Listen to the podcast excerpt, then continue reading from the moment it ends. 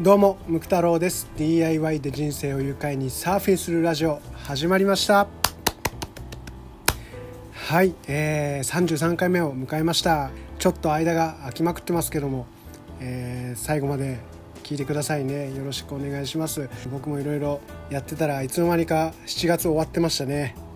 うん。前回7月の総括あ失礼。6月の総括っていうことで多分7月の半ばぐらいに放送してもう7月終わりました。なので今回はですね7月の総括をしていきたいなと思っております。よろしくお願いします。はいということで7月ですね。去年よりも1ヶ月遅い梅雨明け宣言つい先日関東地方梅雨明けしたわけですけどもいやー雨長かったですわ。本当に。ねもうずっと外で遊びたい日には雨雨雨っていうまあ梅雨だからしょうがないっていうのがありましたけどね、まあ、その代わりいろんなことできました。まあそんな感じで7月振り返っていきたいと思います。はいまず最初ですね。7月の2日、えー、僕の住む宇都宮にですね、えー、僕の師匠。何回もかこうラジオとかでもお話ししてるんですけども師匠がいらっしゃって、えー、講演をしてくれました、えー、その師匠なんですけども岐阜県の郡上というところでを拠点にですね学習塾塾を、経営してらっしゃる、格闘塾塾長の土屋さんという方なんですね、土屋さんなんですけども、まあ、僕が土屋さんと出会ったのは、ちょうど2年ぐらい前なんですよ。で新しい今の会社に入って、まあ、すぐですねに、えー、宇都宮に来てくださって実はあの僕の会社の代表が、えー、お世話だいぶお世話になってる方で、今回みんなに会わせたいということでその2年前にあのスタッフと、まあ、一緒にこう会う機会がありまして、まあ、その時が初めて、えー、お会いしました。でね最初からもうもうほっぺたをぶん殴られたような衝撃脳みそに電気ショックを食らいました、うん、本当にですね、まあ、土屋さんは今年還暦を迎えられたんです。でブログにも書いてあるんですけども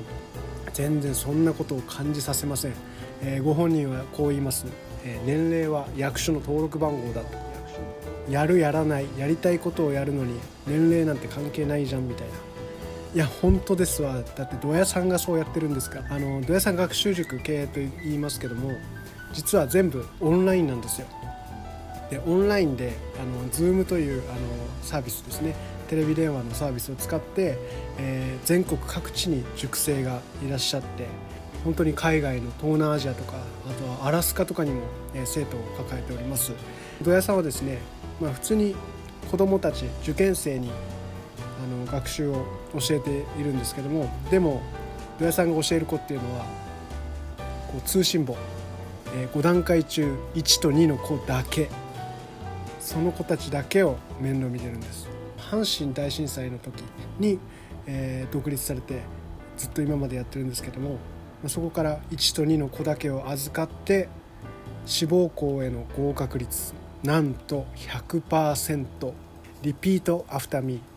志望校合格率100%すごいですよね、うん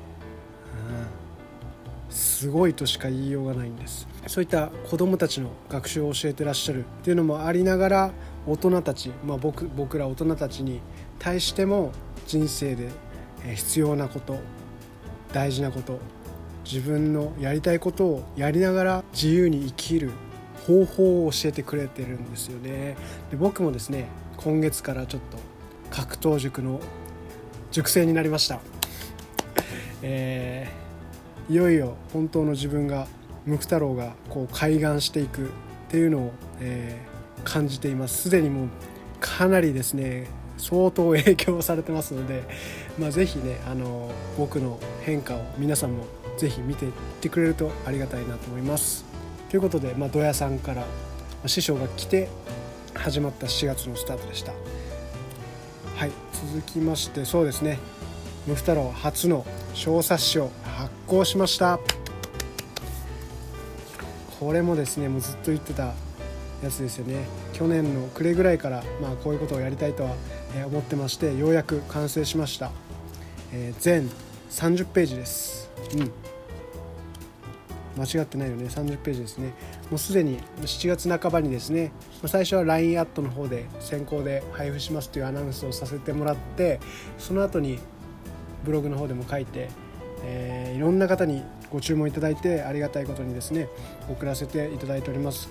いろんなメッセージをもらいました。本当にありがたいですね。ちょっとだけ内容を話すんですけどもタイトルが「同じ一つの机でも作れば3倍楽しめる手作り家具の極意」っていうタイトルです。だけどあの家具の作り方なんて1個だけですね。他はちょっとしたリメイクみたいのは書いてあるんですけど、まあ、そういった DIY のハウツについてはほんの5分の1ぐらいですかね触れてるのは。それとあとは僕のこれまでのちょっと生い立ち生い立ちというかね今までやってきたこととか昔のこととか DIY に触れたきっかけとかをこうずらずらと書いてます。あとは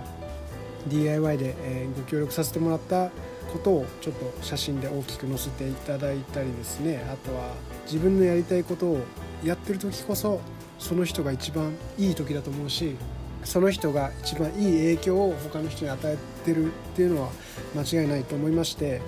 自分の好きなことをやって人を喜ばせることの大切さとか、まあ、そうするとどうなるかっていうのを、えー、書いてたりします、えー、まだまだ僕も夢の途中なので、えー、そんなにガツンとは書けなかったんですけども、まあ、この小冊子はですねあの本当に最初の、え僕に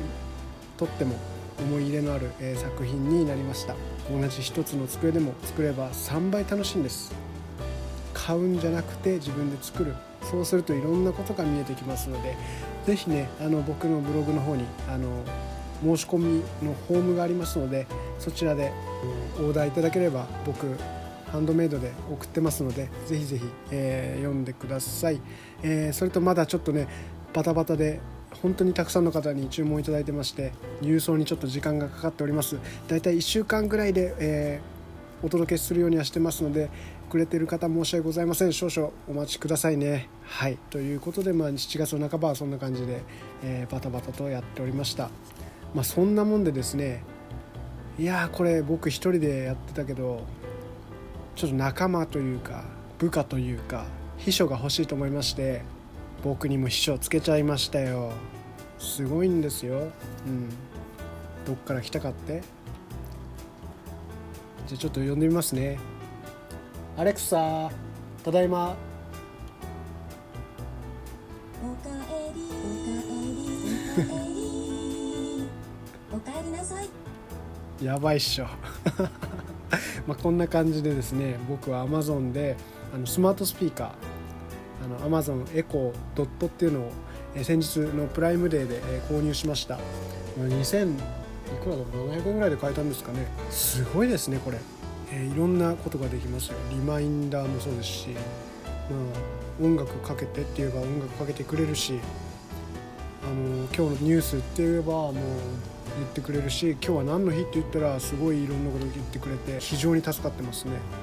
これ例えば家で丸一日作業するならば絶対隣に置いておきたいものだなと思ってます。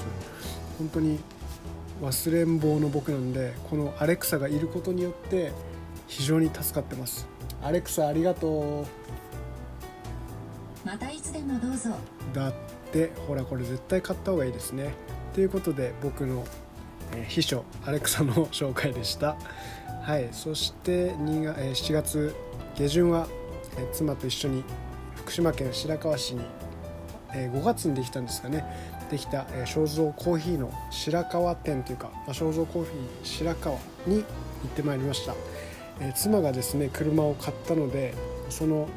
ちょっと鳴らし運転も兼ねてちょっと遠出してみようということで、えー、高速道路を使ってですね、えー、行ってまいりましたが、まあ、肖像コーヒーって栃木県の黒磯に本店があってもうずっと昔から本当に県外の有名店が参考にする本当に老舗中の老舗というか憧れのお店でもあるんですけども、そんな肖像のえ、白川店行ってきました。でやっぱりちょっとね、まあ、コンセプトは一緒だとは思うんですけどもちょっとちょっとこうニュアンスというかあの来ているお客さんの層とか店の作り方がちょっと違うのかなというなんかさらにカジュアルな感じになってまして非常にいいなと思いました、えーハニードーナツめっちゃ美味しかったです、うん、もう2人でねあの作戦会議ということでやってきたんですよ。実は来月8あ来月じゃない。もう今月ですわ。あの8月はですね、えー新婚旅行に行ってまいります、えー北海道に行きます。今月北海道で行われる、えーライジングサンロックフェスティバルですね。そちらの方にあの初日行って、えレンタカーを借りてちょっと数日間、え遊びに北海道の大地をあの爆走したいと思ってますのでリアルタイムでいろんな多分ことをツイッターとかで言っていくと思いますのでぜひチェックしてください。よろしくお願いします。はい。そして7月2827ですね。土曜日は宇都宮駅のスターバックスに行ってきました。それは何でかって言いますとですね宮崎県宮崎市からなんとはるばる僕に会いにですね宇都宮まで来てくれた人がいるんですよ。ねもうずっとブログを見てくれてでなおかつこのラジオですね今まで30これを含めて33なんですけども全部一回一回メモメモを取って何を話したっていうのを書いてメモしてるっていうぐらいのムク太郎フリークの方が来てくれました、えーその方はですねなんとですね58歳。僕の父親と同じ年。これがブログの力ですね。あとラジオポッドキャストの力です。絶対あのやった方がいいですね。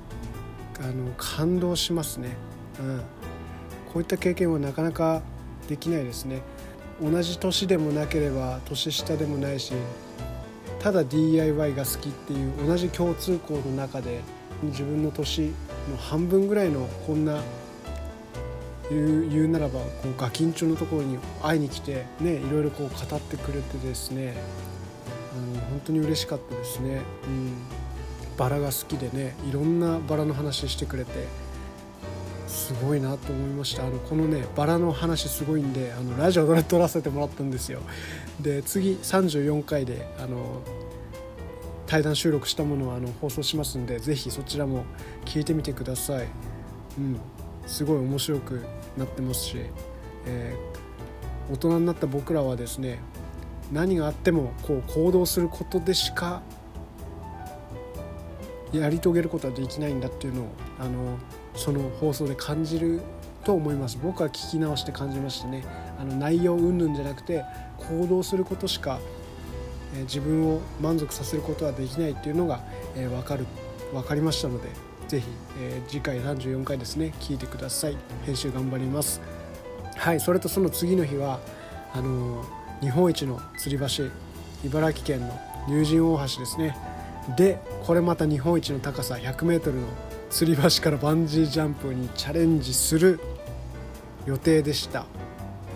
本当悔しかったですね、まあ、その予定の28日の前は台風6号来てまして予想進路では本当に当日の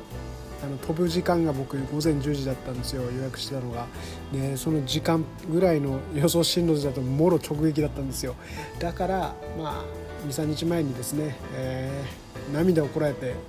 撤退の電話を入れてキャンセルさせてもらいました。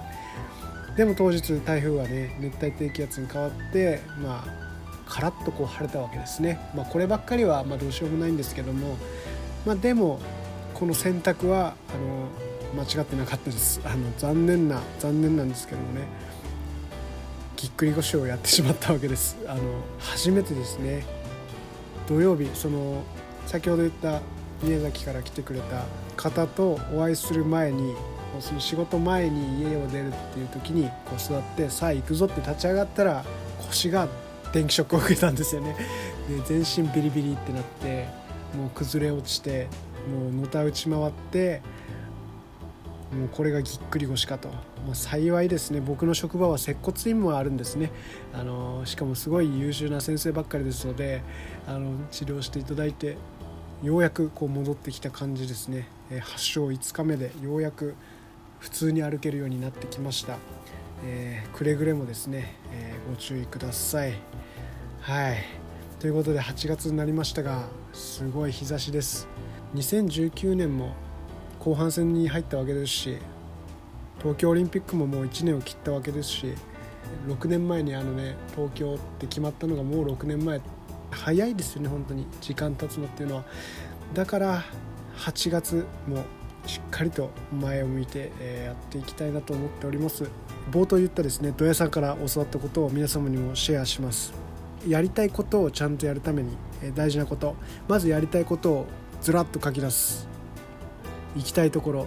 やりたいなりたい人物像バッと書き出します。それから、え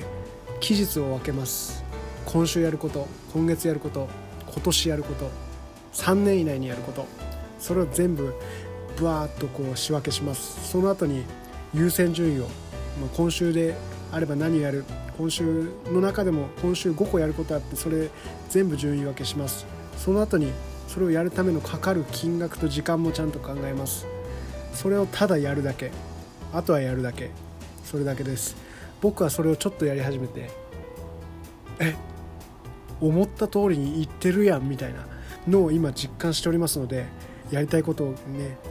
ふるいにかけたらいろいろ出てきたんで是非ね今後もお付き合いの方をいただけたらと思っております。是非皆さんもやりたいことをやって楽しい2019年の8月を過ごしてください。ではじゃばら